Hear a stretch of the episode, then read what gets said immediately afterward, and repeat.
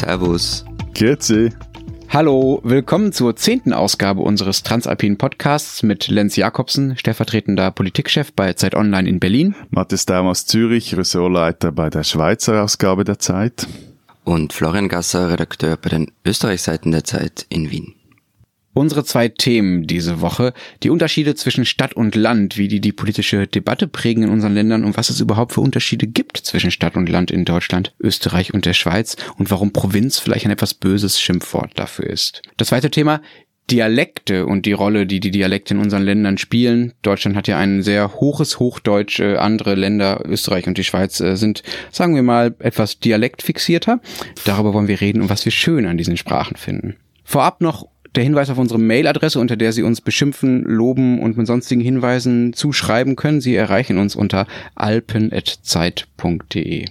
Als erstes das Thema Provinz. Wobei das Problem ja eigentlich schon mit diesem Wort beginnt, weil Provinz hat etwas Abschätziges, weil es die Abwesenheit von etwas metropolenhaften, weltläufigen beschreibt. Und das ist ja meistens das Problem in diesen Stadt-Land-Debatten, dass nämlich die Stadt irgendwie abschätzig über das Land redet und die Leute auf dem Land irgendwie abschätzig über die Stadt reden. Es gibt ein ganz gutes Beispiel aus Deutschland gerade, Alexander Dobrindt, ein CSU-Politiker, also ein konservativer bayerischer Politiker, der gesagt hat, Deutschland ist nicht der Prenzlauer Berg, also ein Viertel in Berlin, aber der Prenzlauer Berg bestimmt die öffentliche Debatte. Ist es so, dass wirklich alles, was jenseits dieser Großstädte geschieht, übersehen und vernachlässigt wird? Ja, Wie ist das bei euch? Aber, aber, aber, aber Lenz, ist es derselbe CSU-Dobrindt, der Viktor Orban nach den Wahlen in Ungarn als unser Freund bezeichnet hat? Ja, Viktor Orban hat bei euch ja bestimmt auch ein paar Freunde. Ich weiß, ich weiß nicht, ob Herr Dobrindt damit so alleine ist mit seiner Orban-Freundschaft. Na gut, aber ich meine, und, und zweite Frage, kann im Prenzlauer Berg überhaupt noch irgendjemand Deutsch oder sprechen dort nicht sowieso schon alle längst Englisch? Äh, da können alle alles. Sagen zumindest die, die im Prenzlauer Berg wohnen. gut, aber eben, sorry, zum Thema. Ich glaube, in der Schweiz muss man klar zwischen der medialen Debatte und der politischen Wirklichkeit unterscheiden es ist so, dass die Tageszeitungen, die leiden in der Deutschschweiz tatsächlich an einem Zürich-Blick oder einer Zürich-Fixiertheit, kommt einfach auch daher, dass die größten Verlage alle hier sitzen, hier in Zürich, und aus diesen Großredaktionen die Kopfblätter in den Regionen beliefern. Wobei jetzt die neuesten Zahlen, die jetzt heute Dienstag rausgekommen sind, der Umfrage, die die Leserzahlen erhebt, zeigt, dass genau diese Blätter eher verlieren und die regionalen Zeitungen eher gewinnen. Aber vielleicht kommen wir da später noch dazu. Ähm, politisch ist es aber so, dass die Schweiz äh, oder dass in der Schweiz die, die Provinz was sagen hat. Und zwar ganz klar. Woran liegt das? Na, also zum einen mal, das beginnt in der Bundesverfassung, in der steht, dass die, Zitat, dezentrale Besiedlung des Landes dass das ein Wert ist, für den sich der Bund auch einsetzen soll. Dann, es geht weiter, ich pick damit jetzt mal ein paar Dinge raus. Das geht weiter mit dem Zweikammersystem, dass der Ständerat, also die Kammer der Kantone, da hat ein kleiner Gebirgskanton wie Uri gleich viel Gewicht wie ein Kanton wie Zürich, der ein, ein Wirtschaftsmotor ist. Und jedes Gesetz, alles was bestimmt wird, in, entschieden wird in Bern, muss durch, auch durch diese Kammer, also nicht nur durch die große Kammer, geht dann weiter mit einem sehr stark ausgeprägten Föderalismus und endet schließlich Vielleicht ist das aber auch das äh, dort, wo alles beginnt, bei der Mentalität. Also eigentlich sind etwas böse gesagt in der Schweiz sogar die Städter in ihren Herzen und Köpfen bauen geblieben. Das Interessante ist, wie ähnlich Österreich in dem Fall der Schweiz ist und wie trotzdem alles anders ist. Kann nicht sein. Wir sind nicht ähnlich wie ihr, kann nicht sein. Nein, also man muss ein, eines mal, mal klarstellen, wenn wir über Stadt und Land in, in Österreich sprechen. Es gibt nur eine Großstadt, nämlich Wien. Um, die, um das zu verdeutlichen, Österreich hat keine neun Millionen Einwohner und Wien hat fast zwei Millionen. Also das mhm. ist wirklich die einzige große Metropole, die es hier gibt. Die zweitgrößte Stadt ist Graz mit 300.000, so ungefähr, glaube ich. Und der Unterschied ist, glaube ich, auch Zürich ist ja nicht Hauptstadt. Also das heißt, wenn jetzt in Zürich die, die, die mediale Wirklichkeit passiert oder die Tageszeitungen sitzen, dann ist es zumindest nicht die eine Hauptstadt, wo, wo die politischen Debatten passieren. In Österreich passiert alles in Wien. Wirklich alles. Debatten, die nicht in Wien stattfinden, werden meist ignoriert, sowohl kulturell wie, wie politisch, wie gesellschaftspolitisch, you name it. Aber, aber, aber sorry, ja, aber, da, ja. aber, aber wie kommt das? Ich meine, ihr seid ja auch ein föderal aufgestelltes genau, Land. Ne, genau, also dazu wollte ich schon noch kommen. Also die politische Macht allerdings, die liegt tatsächlich zu einem relativ großen Teil in den Bundesländern.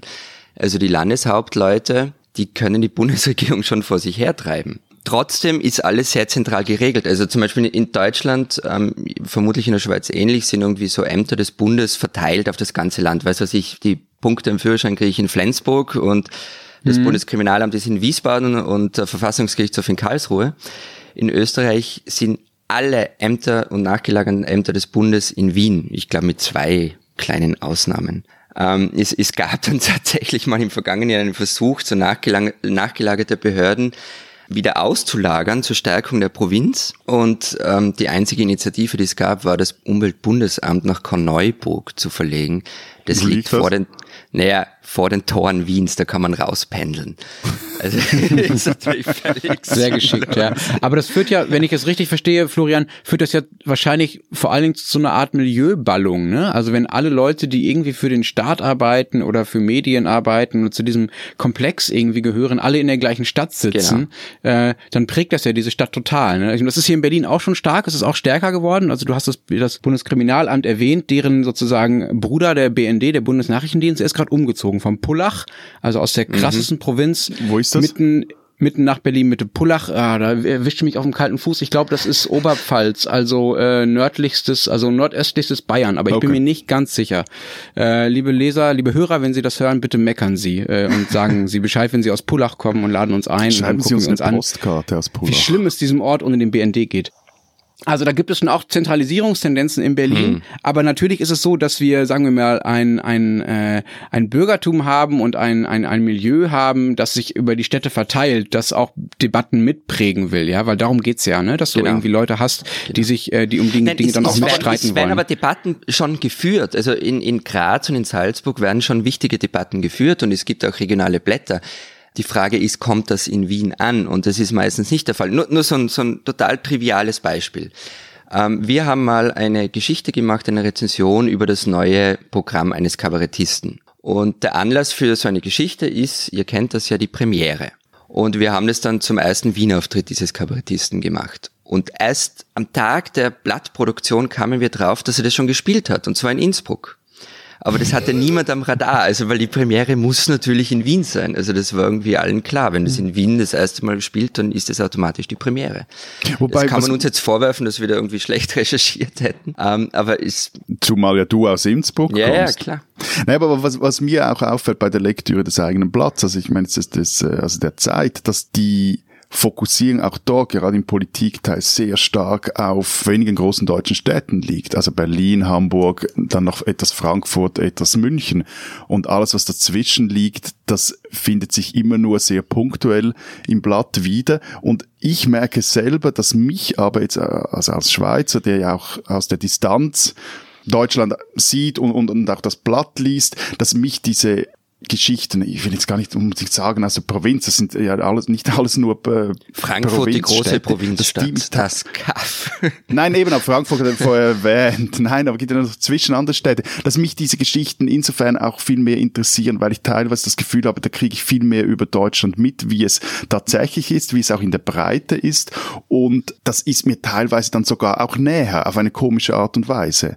Also ich lese auch die, aus die anderen Regionalteile nicht nur jetzt der Zeit, den, den Ostteil oder auch den Hamburgteil, nicht nur, weil das, äh, weil ich sehen will, was die machen, sondern weil mich das wirklich interessiert. Oder dieses mhm. Provinzressort, das ihr gemacht habt, das dieses D17 oder D18, das. Äh ja, genau, das ist ja auch ein Versuch, was wir versuchen, mehr in die Fläche zu gehen tatsächlich, weil wir das Gefühl haben, dass da vieles übersehen wird. Insofern würde ich dir recht geben. Ich würde aber auch sagen, es gibt natürlich, und das vielleicht als letzten Punkt dazu, damit wir keine reine Mediendebatte nur führen, ähm, es gibt natürlich einfach auch noch starke Regionalzeitungen, zumindest in vielen Gebieten von Deutschland, die auch einfach das abdecken. Ne? Also natürlich kannst du guten Journalismus über deine Region lesen, ohne dass du die überregionalen Blätter lesen musst. Das gibt es natürlich noch. Aber lass uns vielleicht mal klären, wie überhaupt das Verhältnis ist von, sagen wir mal, äh, Provinz und Stadt zueinander oder von Land und Stadt zueinander. Ich habe mal nachgeschaut.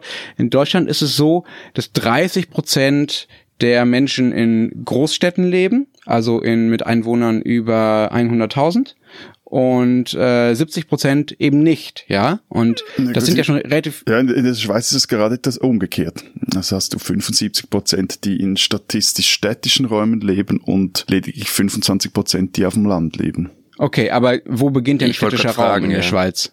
Wann? Na gut, da kommen ja. wir jetzt in eine, eine Statistikerdiskussion rein. Nein, aber wenn du jemals durch die Schweiz gefahren bist, zum Beispiel im Zug und nicht nur einfach in die Berge, sondern mal von Ost nach West oder West nach Osten, wirst du merken, oder werden auch die Hörer merken, die das schon mal gemacht haben, dieses Land ist eigentlich eine einzige große zusammenhängende Stadt. Also von Genf bis äh, St. Margrethen findest du da sicher auf den Hügeln große Grünräume, aber sonst ist das eigentlich durchgehend So ein besiedelt. bisschen wie Vorarlberg, oder? Ja, so kann man sagen, so ein großes Vorarlberg, vergleichsweise auch mit den Niederlanden, also gehört auch zu den am dichtesten besiedelten Regionen Europas. Eben die Niederlande sind teilweise noch dichter besiedelt und das ist insofern interessant, dass eben die Schweiz ist eigentlich ein Stadtstaat, aber so richtig, nee, so, aber so richtig akzeptieren oder auch im Selbstverständnis ist das bis heute nicht angekommen.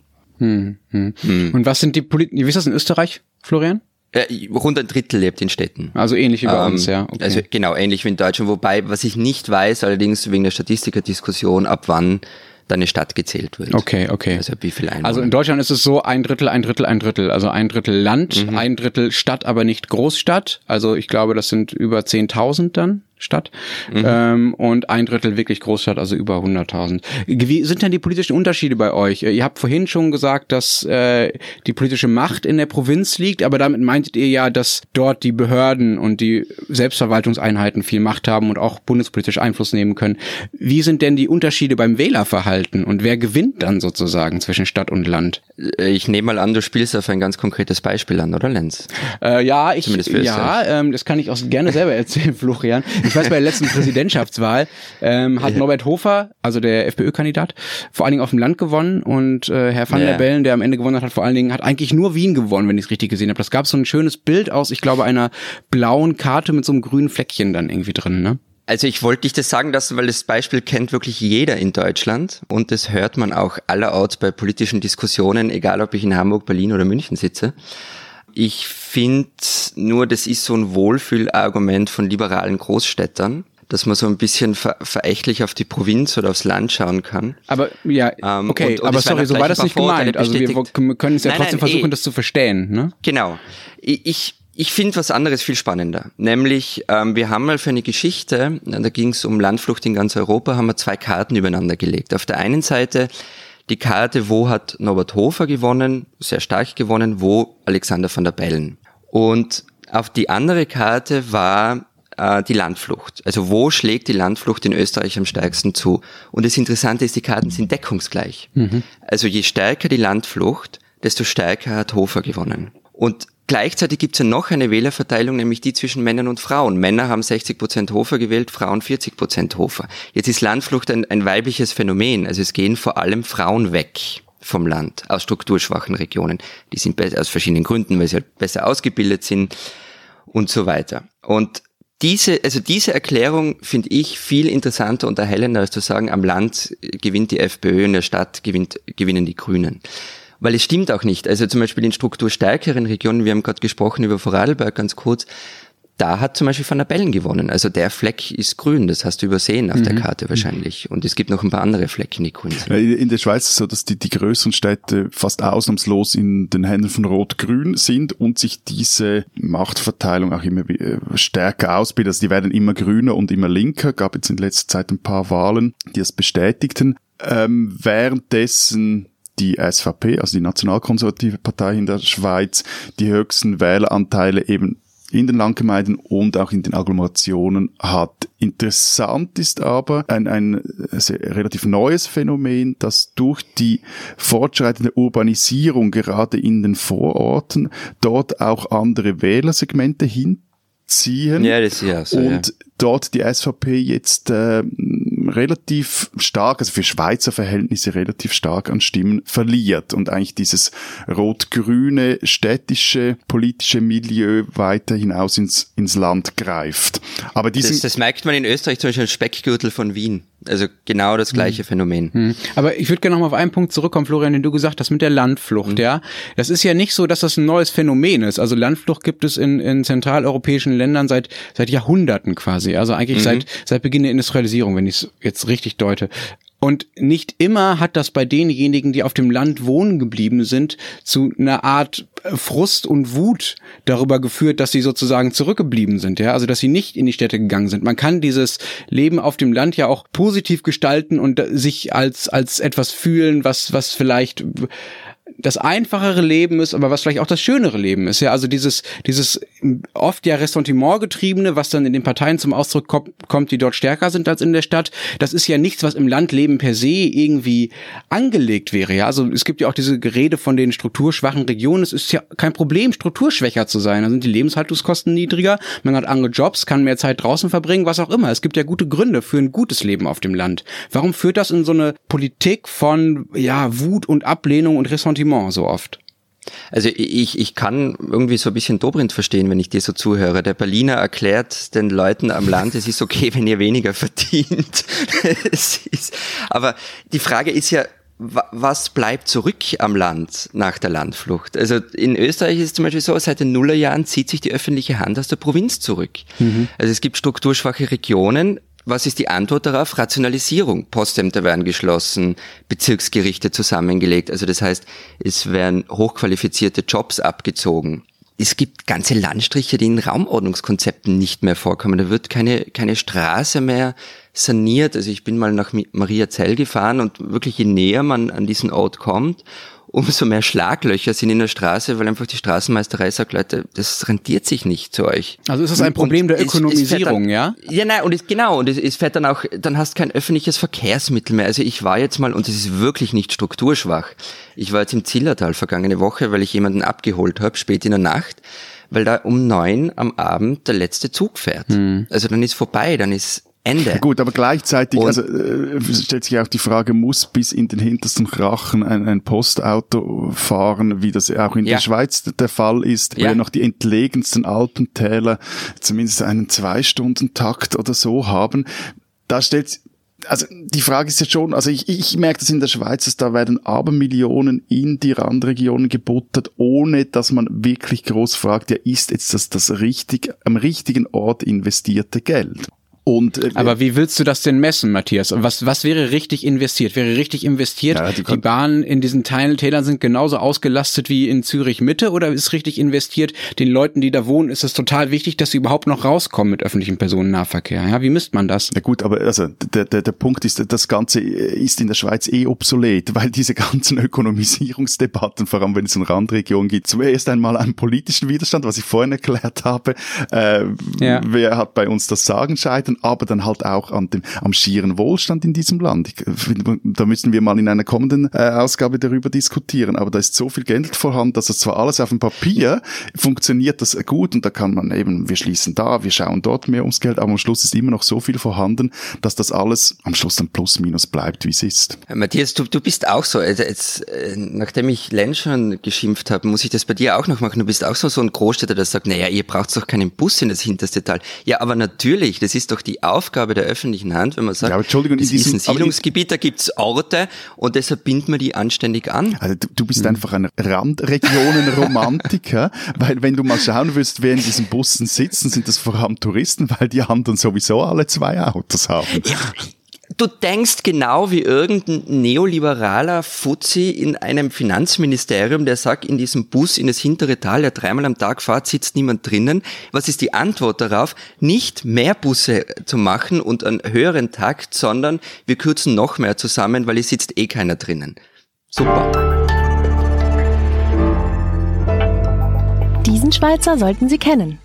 Stefan Mogel ist Chemiewaffenexperte und gehört zu einem dreiköpfigen Team, gehörte zu einem dreiköpfigen Team, das die Giftgaseinsätze im Krieg in Syrien im Namen der UN untersucht hat. Er konnte dem Assad-Regime nachweisen, dass es 2017 Saringas gegen die eigene Bevölkerung eingesetzt hat und dem islamischen Staat, dass er 2016 war, das Senfgas verwendet hat. Wir haben uns in der vergangenen Podcast-Folge darüber gestritten, vielleicht erinnern sich die eine oder andere Hörerin noch daran, was denn die Neutralität für Staaten wie Österreich oder die Schweiz überhaupt noch bedeutet, was sie damit der Welt Gutes tun können. Ein Beispiel, will ich eben hier nennen, ist, das sind Leute wie dieser 52-jährige Stefan Mogel und das Labor Spiez im Berner Oberland, wo er arbeitet. Das Labor gehört zum Verteidigungsdepartement der Schweiz und unterstützt unter anderem die Organisation für das Verbot chemischer Waffen bei der Überwachung des Chemiewaffenübereinkommens.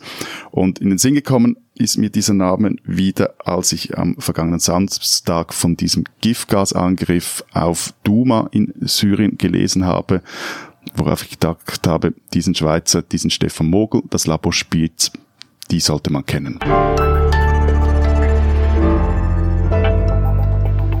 Unser zweites Thema Dialekte, wobei genauer gesagt eigentlich Regiolekte, also die Sprachen, die Sprachfarben, die in einzelnen Regionen eines Landes gesprochen werden. Ich selbst bilde mir ein, da ziemlich unberührt zu sein, weil ich als Kind und als Jugendlicher so oft innerhalb von Deutschland umgezogen bin, dass ich glaube, ich habe gar keine so starke regionale Prägung mitbekommen. Am ehesten vielleicht noch so ein bisschen Ruhrpottdeutsch, weil ich ja in Dortmund aufgewachsen bin, die meiste Zeit.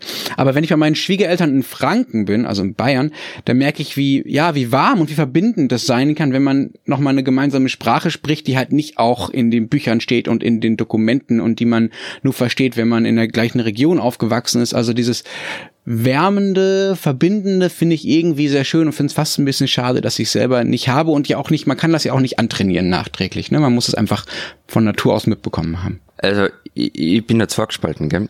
Auf der einen Seite bin ich ein großer Anhänger von Umgangssprachen und Dialekt und, und ich verwende es auch zu Hause.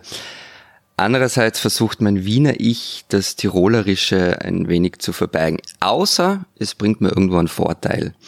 Und ich muss noch was gestehen, also ich bin nicht der allergrößte Fan des, äh, des Tirolerischen. Mir ist es zu hart, dieses Krr, das immer drinnen ist. Ähm, ich weiß nicht, also ja, wie gesagt, sehr, sehr äh, äh Ich finde deinen Dialekt großartig. Seit ich dich kenne, versuche ich dazu zu bringen, dass du mehr Dialekt sprichst, aber du, du hast immer eben so dieses... Äh, aufgesetzte Großstädter-Ich, mit dem du deine provinzielle ja, Herkunft klar. verbergen willst. Ja, aber das kommt, das, was woher das kommt, also das, das sind wir bei der Debatte von vorhin wieder. Als ich nach Wien kam, so das erste Mal beruflich ähm, und, und sicher noch mehr Umgangssprache gesprochen habe, als ich es jetzt tue, ähm, ist, naja, verarscht wäre jetzt ein zu großer Begriff.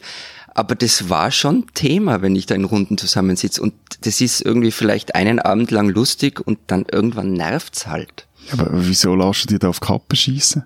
Was soll ich machen? Ja, zurückschießen.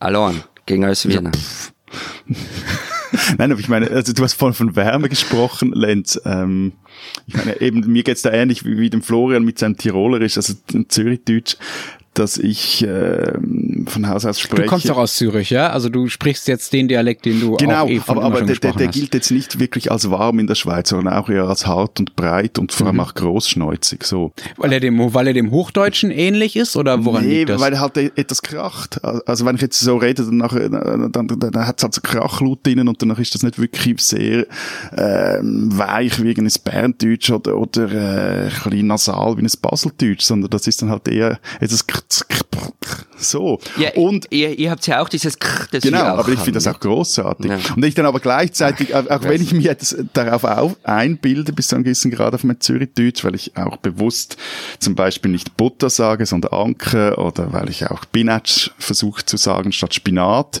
ähm, wenn ich dann wieder mal in diesem Zürich-Deutsch-Wörterbuch, das es da tatsächlich gibt, blättere, dann merke ich dann wieder auch, wie verhunzt mein Dialekt ist. Also wie viel aber das ist so ein Groß, das ist auch so, so ein Stadtphänomen. Also das ist zum Beispiel, äh, wenn man das Tirolerische hernimmt, ähm, wenn im Fernsehen Tiroler gezeigt werden, dann ist es immer so eine Innsbrucker Umgangssprache, die gezeigt wird, weil sie ist noch relativ leicht verständlich.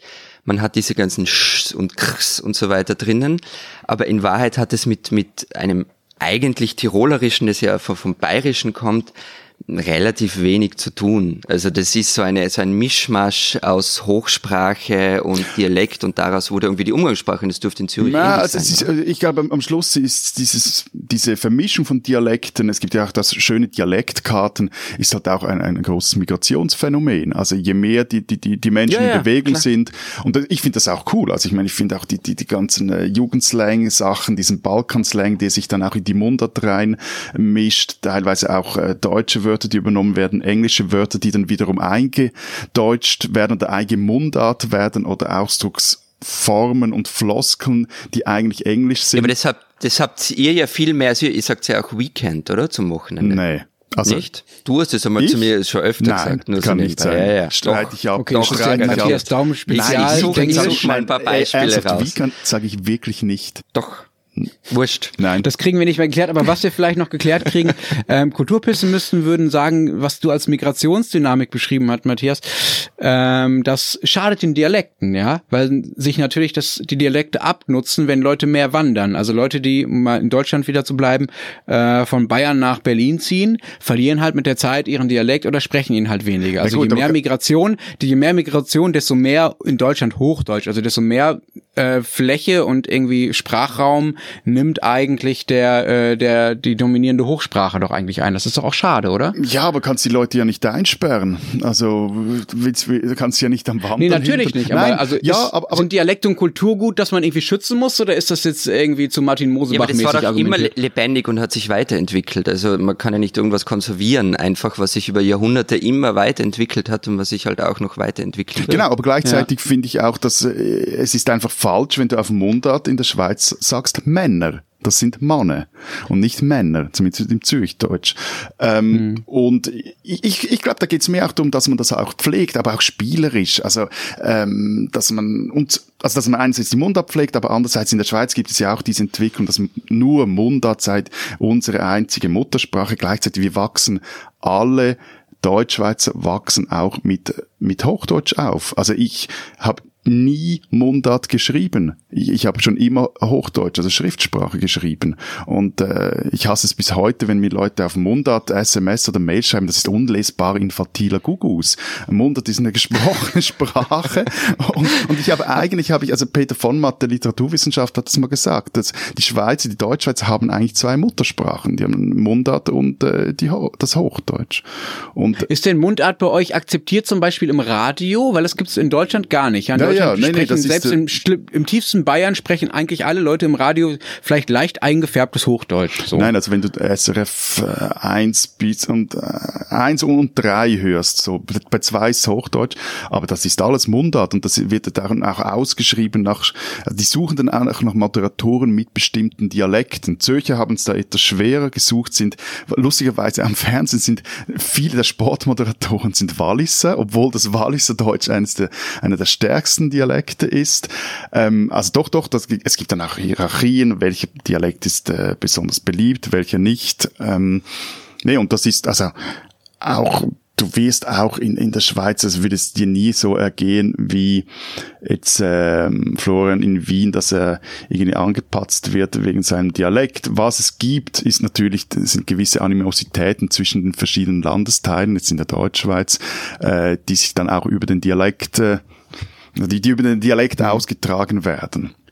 Das gibt's in Deutschland auch. Es gibt, äh, gab es in der DDR, zu DDR-Zeiten noch, gab es eine Studie, die mal untersucht hat, ähm, wie welche Charaktere in Filmen dargestellt werden sprachlich, also was sie für Regiolekte oder für Dialekte sprechen.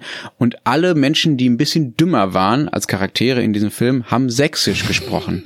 Egal, wo die herkamen. Weißt du, die konnten aus Ostberlin kommen oder aus Mecklenburg-Vorpommern, die konnten von der Ostsee kommen, die konnten aus Thüringen kommen. Die haben alle Sächsisch gesprochen, weil Sächsisch die Sprache der Idioten offenbar war. Was auch deshalb skurril ist, weil Sachsen ja lange Zeit eigentlich das Hochkulturland im, in der ostdeutschen Region war, ja. Und Bei uns starkes, starken König hatte und ähnliches. Aber bei, ähm, uns ja. sind die Dinge, sind die Bösewichte in den Fernsehserien häufig Basler, weil die so ein nasales Idiom haben.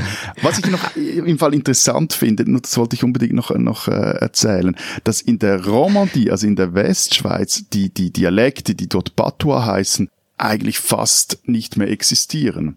Also das, und das völlig anders ist als in der Deutschschweiz. Schuld daran sind, also das sind irgendwie äh, Sprachwissenschaftler, die das sagen, sei die Industrialisierung und die Öffnung der Kantonsgrenzen innerhalb der Schweiz gewesen im 19. Jahrhundert, die das Hochfranzösische im Alltag sich haben durchsetzen lassen gegenüber dem Patois, weil quasi die, die Provinzler, die in die, die, die Städte kamen, die sprachen nur Patois, beziehungsweise die, die Großstädte, die sprachen das Patois nicht, also musste man sich in der gemeinsamen Fremdsprache Hochfranzösisch unterhalten. Das äh, finde ich recht interessant. Da gibt es wirklich einen großen Unterschied. Es gibt sogar die These, dass die Schweiz so zu sich zusammenhält bis heute, sprachlich zumindest, weil die Deutschschweizer also weil die, die Welschen nicht auch noch selber Dialekte haben, sondern weil man sich da dann irgendwie einigt auf dieses Hochfranzösische und das auch für die Deutschschweizer dann überhaupt erst äh, lernbar ist und sie sich mit ihnen unterhalten können. Heute ist es aber ja. Und, und dafür verweigert ihr euch dem Hochdeutschen und habt bei der Rechtschreibreform nicht mitgemacht. Haben oder? wir nicht, doch, ich glaube teilweise schon, aber äh, gewisse Zeitungen Na, nicht und so. Und äh, gewisse Dinge nicht. Also dieses äh, komische scharfe ja. Essen man bis heute nicht. Eine letzte Frage noch, genau. Matthias. Wir haben jetzt gar nicht darüber geredet, dass ihr natürlich nicht nur Regiolekte und Dialekte oder Mundart habt, wie ihr das, wie du das genannt hast, sondern ihr habt einfach auch drei verschiedene Amtssprachen, vier sogar, ja. Vier, ja. Also also ihr habt Italienisch, Französisch, Deutsch und Rätoromanisch. Gibt es denn unter denen eine Hierarchie, also irgendeine Art Hochsprache oder ist das einfach klar nach Region aufgeteilt und jeder kann halt ein bisschen was, aber hauptsächlich das, was er selber so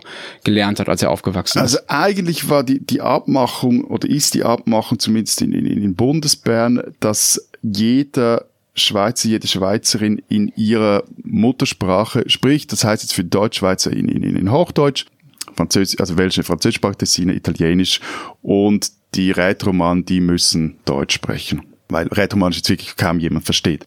Aber je länger, desto mehr, ich finde das persönlich auch sehr schade und auch etwas daneben, wird Englisch gesprochen. Also jetzt nicht im politischen Betrieb, aber sonst, das ist dann halt so die Sprache, die irgendwie alle können. Ich finde das schade. Ich finde, da geht auch ein Teil der Schweiz verloren und ich finde Stolz wirklich eine total Gaga-Kategorie, wenn es um Politik geht, aber das finde ich schon noch recht cool eigentlich. Äh, dass, dass wir verschiedene Sprachen sprechen. Das heißt, äh, Schweizer sprechen untereinander Englisch, weil sie keine gemeinsame Sprache mehr haben sonst. Was würde Alexander Dobrindt dazu sagen? Die spinnen, die Schweizer. Die Kreativität der Schweizer beim Geldverdienen kennt wirklich keine Grenzen. Es ist unglaublich. Also, worum geht's? Die kleine Gemeinde Gondo, von der ich bis vor, weiß ich nicht, ein, zwei Tagen noch nie etwas gehört habe, in der 78 Menschen leben, hat seit den 50er Jahren einen Deal mit einem Stromerzeuger, der noch jahrzehntelang läuft. Der schaut so aus, die ersten 80.000 Kilowattstunden sind gratis und alles darüber gibt's quasi zum Dumpingpreis. In Kondo wurde früher übrigens auch mal nach Gold geschürft. Was macht man mit viel billigem Strom in der Schweiz? Man verschenkt ihn oder man, man verteilt ihn im Groß, im Kanton, damit alle etwas billiger davon profitieren. Nein, logisch, man macht Bitcoins. Zwar hatte die Gemeindeverwaltung keine Ahnung davon, was Bitcoins eigentlich sein sollen, Sie ließ aber die Firmen ansiedeln, und zwar in der früheren Zivilschutzanlage. Nun herrscht Goldgräberstimmung, man wolle das Bitcoin-Business auch ordentlich ausbauen, meinen die Gemeindechefs. Trafostationen werden gebaut, neue Stromleitungen verlegt, alles, was halt so moderne Goldschürfer brauchen. Einziges Dilemma, es fehlt Baugrund. Und dem Ganzen steht auch noch ein neues Raumordnungsgesetz im Weg. Ähm, aber ich bin mir sicher, man findet da auch noch Lösungen dafür. Lieber Matthias, wenn es darum geht, aus wirklich nichts Geld zu machen, seid ihr die Größten. Respekt, aber ein bisschen spinnen tut's ja. Komm, Klöte.